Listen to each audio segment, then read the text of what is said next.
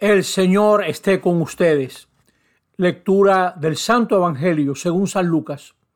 En aquel tiempo dijo uno del público a Jesús, Maestro, dile a mi hermano que reparta conmigo la herencia. Él le contestó, Hombre, ¿quién me ha nombrado juez o árbitro entre ustedes? Y dijo a la gente, miren, guárdense de toda clase de codicia, pues aunque uno ande sobrado, su vida no depende de sus bienes y les propuso una parábola. Un hombre rico tuvo una gran cosecha y empezó a echar cálculos. ¿Qué haré? No tengo dónde almacenar la cosecha. Y se dijo, haré lo siguiente, derribaré los graneros y construiré otros más grandes y almacenaré allí todo el grano y el resto de mi cosecha. Y entonces me diré a mí mismo, hombre, tienes bienes acumulados para muchos años, acuéstate, come, bebe y date buena vida. Pero Dios le dijo, necio, esta noche te van a exigir la vida. Lo que has acumulado, ¿de quién será? Así será el que amasa riquezas para sí y no es rico ante Dios. Palabra del Señor. Estamos en este domingo 18 del tiempo ordinario y como siempre, ya en la primera lectura de hoy, se nos da la lección de que muchas veces lo que buscamos no vale la pena. No vale la pena, no ocurrirá, es irrealista y nos deja vacíos muchas veces. Es una necedad poner el sentido de la vida en las cosas. Si tu mano se cierra sobre una moneda, ¿tienes la moneda o la moneda tiene tu mano? Por un rato ya no tienes mano, tienes una moneda y no puedes usar la mano y probablemente te haga falta más tiempo para usar la moneda. Hay que tener cuidado con lo que andamos buscando. Dios nuestro Señor en estas lecturas, a través de la iglesia, a través del magisterio de los papas, de los mensajes de nuestros obispos, nos da referencias. Muchas veces nos afanamos por lo que no vale la pena.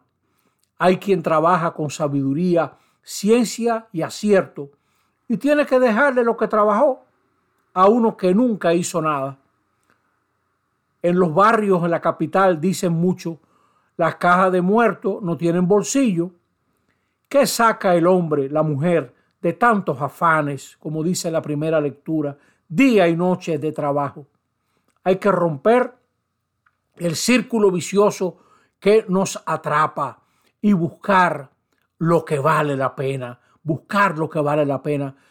Nosotros fuimos en aquel momento del año 58-59 del siglo pasado, éramos como 24 nietos corriendo en casa de abuela, rompiendo cosas, y le llevaban las quejas.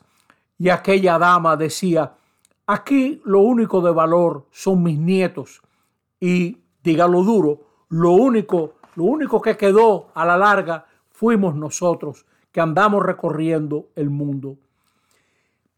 Dice el Salmo, calcula tus años, calcula tus años. Es importante ya empezar a valorar lo que verdaderamente vale la pena y saber que muchas veces, como dice la segunda lectura, nuestra vida está escondida. Hay que buscar los bienes de allá arriba. Cuando yo era niño se hablaba mucho del cielo. No olvidemos que nosotros vamos hacia la vida eterna, que lo que cuenta es ese abrazo que Dios nos va a dar, que lo que cuenta es que creemos en un Dios muy bueno que nos va a tomar la eternidad conocerlo. A Jesús lo quieren meter en un oficio difícil, repartir bienes. Yo que no tuve nada, yo a mí que no me repartieron nada, oigan este consejo sonriendo la gente que tiene. Mis hijos, ojalá que ustedes sean tan sabios, que repartan de manera que tengan hermanos más que herencia. Es importante, importantísimo ser sabios y repartir de manera que todo el mundo quede satisfecho. Y si puedes, Pierde algo de lo que te toca para ganar hermanos, para ganar parientes. El rico del Evangelio es un insensato. No se preparó para lo que vale la pena, que es la vida eterna. Debiéramos liberarnos de mucha obsesión acumulativa. He vivido en Estados Unidos y me hace gracia cómo la gente cuando no tiene nada que hacer sale a comprar cosas y luego tiene que hacer un garage sale, tiene que hacer una venta de acera de garaje porque no le caben las cosas y los trastes en la casa. Señores, qué cosa tan triste ver cantidad de cosas que no tienen utilidad y que se gastó un dinero que ahora ya no tienen. Por eso el Señor nos llama a ser ricos delante de Él. Déjeme decirle esto a la gente que tiene recursos. Pidan sabiduría, que ustedes son gente importante. Mire a ver si usted con sus recursos puede crear más puestos de trabajo. Organícese mejor para que sus obreros ganen más, ahorren, se formen. Comparta sus recursos, pero no de cualquier manera. Es fácil salir de un cura molestoso dándole un buen cheque. No haga eso. Entérese de los proyectos que valen la pena. En este país, en República Dominicana, hay gente haciendo cosas lindísimas. Averigüe y si usted le gusta, hágase socio de esa gente. Usted no tiene el tiempo de ocuparse de eso. No, pero ellos lo están haciendo. Si a usted le convence lo que hace, métase en eso. No acumule por gusto, tenga la satisfacción como la, que la tuvo un amigo mío de una muchacha que cuando se graduó de la universidad lo señaló a él y dijo, yo llegué hasta aquí por ese señor que me ayudó a estudiar, que, que me consiguió una beca.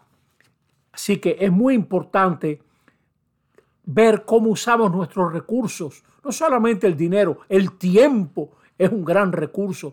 Yo conozco empresarios que una vez al mes se sientan con monjas, las monjas de un asilo, para ver cómo están administrando las monjas y son sus asesores y le dan su tiempo y eso da mucha alegría y mucha satisfacción.